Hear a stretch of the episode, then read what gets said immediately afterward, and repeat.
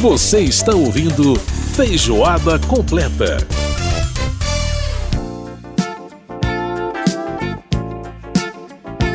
Mais um pouquinho do swing de Robson Jorge Lincoln Olivetti aqui no Feijoada. Olha que delícia. Essa música é chamada Squash.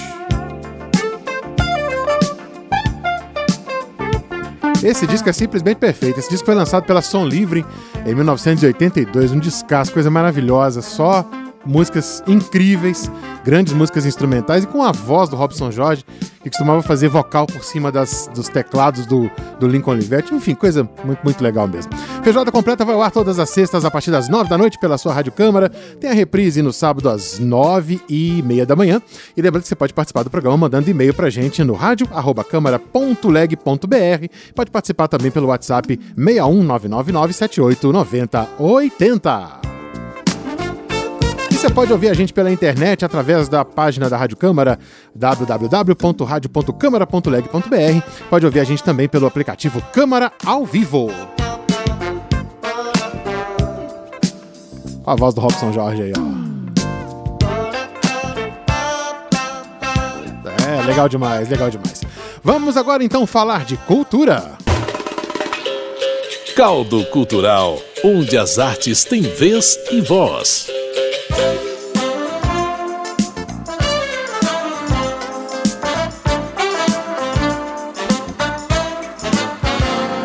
Olha, eu gostei tanto do Robson Jorge que vai mais uma dele aí, né? Preta Porter é outra canção desse mesmo álbum de 1982. Bom, vamos falar de arte então, falando de Preta Porter. Né? Preta Porter lembra Plumas e Paetês, mas não é exatamente Plumas e Paetês que a gente vai falar aqui não. Vamos falar de outra forma de arte, né?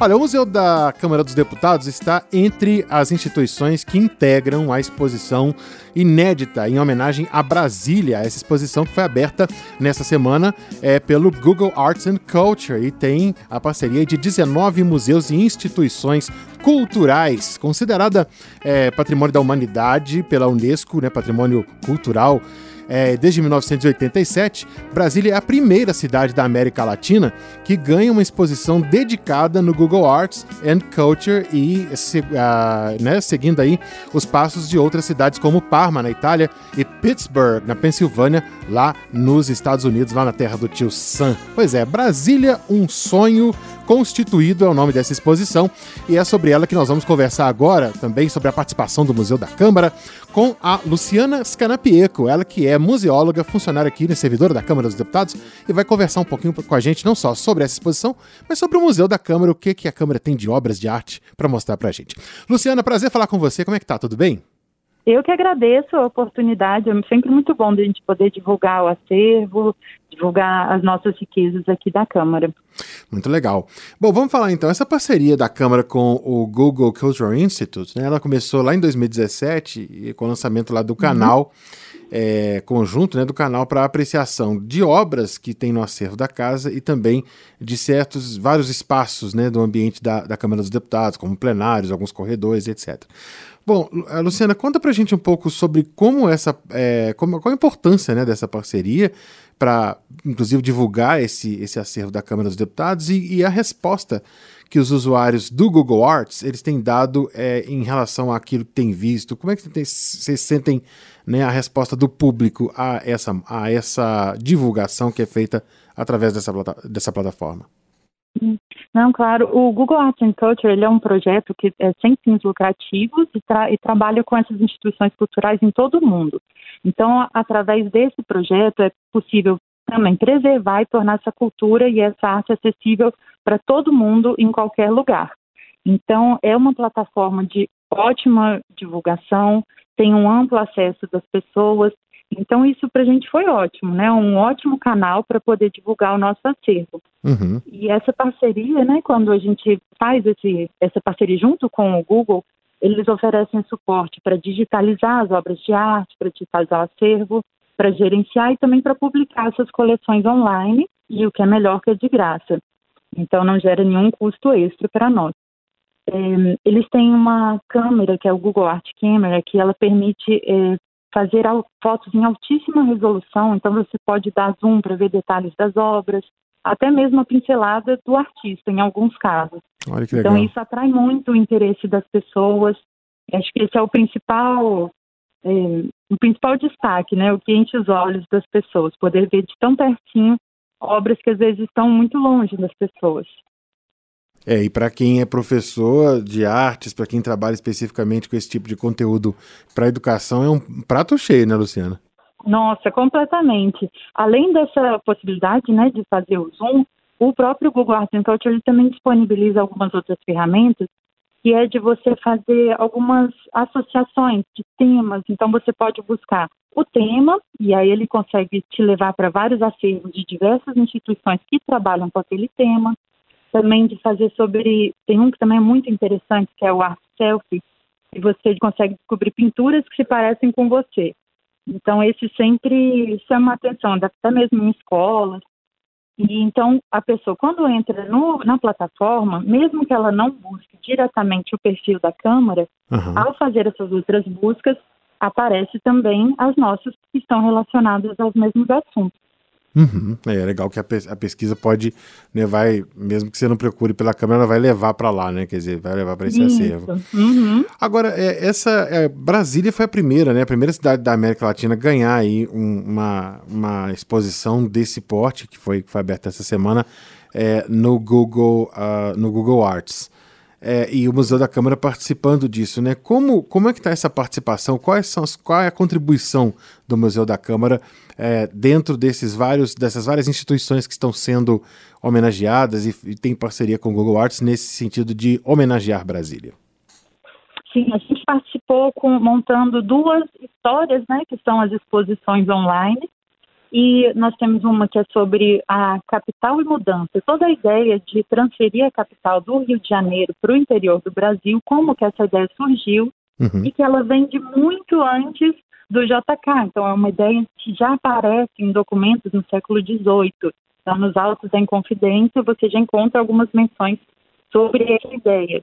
Então, a gente apresenta alguns documentos que são aqui do acervo da Câmara dos Deputados, que estão aqui no nosso arquivo, e todos os trabalhos legislativos que possibilitaram construir essa nova capital no centro do Brasil. E a outra exposição é o Palácio do Congresso Nacional, Criação e Simbolismo, que já trata mais especificamente da construção do nosso palácio, todas as suas eh, simbologias, o que significa, o que se almejava. Então, está uma exposição bem interessante também. Bacana demais. Oh, Luciana, a, a, a Câmara tem né, obras de arte espalhadas pelo, pelo, pela, vários, por vários ambientes da casa, né? Uhum. É, então você tem no salão, no salão verde, no salão negro, você tem obras é, em, em, vários corredores. Enfim, o que, que, que, diferencia essas obras do que, do que a gente tem no museu? É, é, é, às vezes vocês fazem, por exemplo, troca de, de peças ou as peças são permanentes no espaço em que elas foram colocadas? É, uhum. Como é que funciona isso? Essa curadoria? É, aí assim? cabe até uma explicaçãozinha que às vezes a maioria das pessoas associam museu sempre a um espaço físico, né? Aquele espaço da exposição fechado. Uhum. E na verdade o museu é muito mais do que isso. Então ele vai, as atividades do museu eles vão desde a escolha dessas peças que vão fazer parte do acervo, a sua pesquisa, o seu cadastramento, e o gerenciamento, para então ela ser exposta ao público. E essa exposição pode ser tanto numa exposição física, quanto numa exposição online ou em outros tipos de publicação, publicação de livros, em vídeos. Então, essa seria a devolução ao, à sociedade daquilo que foi coletado e estudado e preservado. Uhum. Então, aqui na Câmara, o nosso diferencial é que nós não temos um único espaço de exposição, mas o próprio palácio inteiro é a nossa grande exposição. Então, nós temos alguns espaços, sim, que são de exposições temporárias, mas o palácio, a sua arquitetura e as suas obras de arte integradas também fazem parte dessa exposição. Então, nós temos algumas obras como de Cavalcante, que fica no Salão Verde, temos vitrais de Mariane Ferretti, é, os azulejos de Atos Vulcão. Então, todos estes compõem todo o nosso acervo artístico da casa. Uhum. E, e, aí, no caso, a, existem, né, a, vocês, por exemplo, têm um trabalho muito bacana também com artistas contemporâneos, com exposições, é, você falou das exposições temporárias, né? Algumas delas trazendo artistas contemporâneos, inclusive aqui para o décimo andar do Anexo 4 e outros espaços, uhum. né? Isso, nós temos um edital que ele abre todo ano para artistas e instituições que podem se inscrever. E esse edital dos inscritos são selecionados por uma comissão curadora que vai escolher essas exposições que vão ser feitas no ano seguinte. Então a gente sempre traz artistas que são que estão crescendo, artistas de relevância para o nosso cenário nacional e essas obras são expostas, né, nessas exposições temporárias e geralmente essa é, alguma parte dessa exposição é doada para o acervo do museu, então passa a fazer parte do nosso acervo essas obras que foram selecionadas pelo edital. E aí compõem os espaços administrativos da casa também. Bacana, né? Você passa pela, pela Câmara como um todo, você vai ter obra de arte para vários, vários espaços, isso é muito legal. Sim, Luciana. E às vezes, para quem está aqui na Câmara, às vezes uhum. pode ter na própria sala, né, no ambiente de trabalho, tem ali um quadro que não é só um quadro, né? É um acervo do Museu da Câmara. Nossa, é legal demais. Luciana, é, o, o ouvinte nosso que vai visitar o, o, Google Arts, vai visitar também né, através do tour virtual, é, uhum. o que, que você recomenda, o que, que você diz que, olha, essas, essas peças você não pode deixar de ver se você for fazer uma visita ao acervo das obras de arte da Câmara dos Deputados? Assim que você entra no site, ele já te mostra as histórias, né, que seriam essas exposições online que tem. Então, elas têm alguns temas, nós temos, além dessas duas que saíram agora, nós temos também exposições sobre o Palácio de Tiradentes, né, que era a Câmara dos Deputados antes de vir para Brasília, ainda no Rio de Janeiro. Uma exposição sobre presentes protocolares, que eu particularmente adoro, uhum. e também sobre a arte e a arquitetura na Câmara dos Deputados. Então, essa questão da, da relação mesmo da arte compondo a arquitetura, sendo indissociável.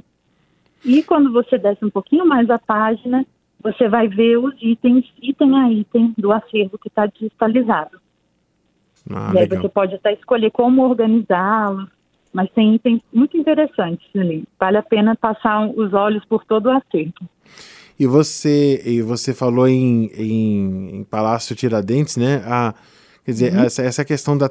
Desde, quer dizer, desde que a Câmara estava no Rio de Janeiro, é, já, já havia também uma preocupação com a questão arquitetônica, ou isso, isso é mais próprio da Câmara é, depois de Brasília? Não, o Palácio Tiradentes ele foi o primeiro palácio que foi construído especificamente para abrigar a Câmara dos Deputados, uhum. que antes se utilizava algumas construções adaptadas.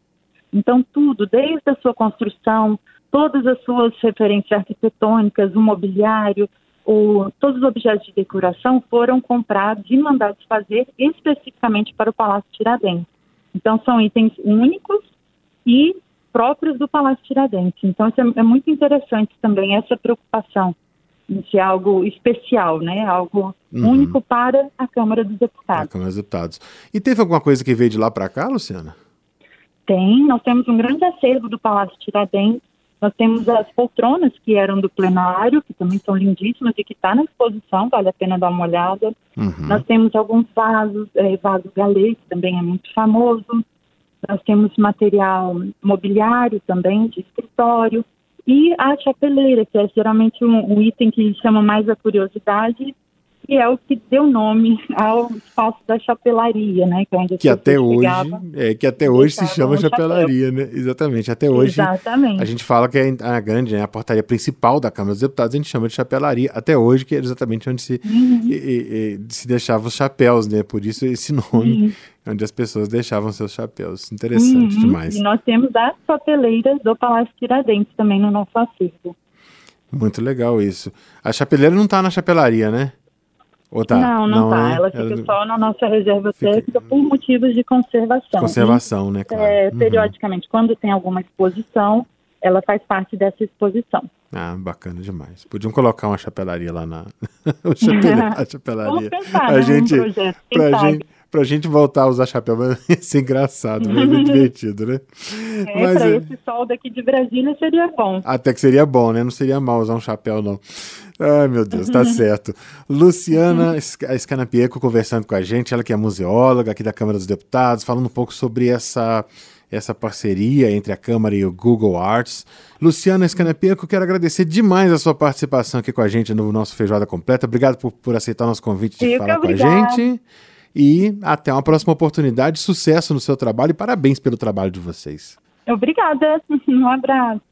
Muito bem, tivemos aí a participação da Luciana Scanapieco conversando com a gente, falando sobre essa exposição. Portanto, você pode conferir lá no Google Arts. Muito legal.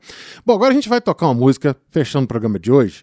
É uma música que faz parte do filme Mudança de Hábito 2. E um dos aniversariantes também dessa semana, dessa sexta-feira, dia 26 de novembro, é o Ryan Toby, esse garoto que na época tinha 15 anos de idade quando gravou a música e fez o filme também Mudança de Hábito 2, surpreendendo todo mundo cantando lá. Happy Day, a gente vai ouvir aqui no nosso programa Feijoada Completa de hoje, que teve a produção da Lucélia Cristina e da Cláudia Dybert, teve também os trabalhos técnicos do Milton Santos e a apresentação minha Edson Júnior. A gente volta na semana que vem com mais Feijoada Completa. Grande abraço para você e até lá! When Jesus washed, when Jesus washed, when Jesus washed, Jesus washed,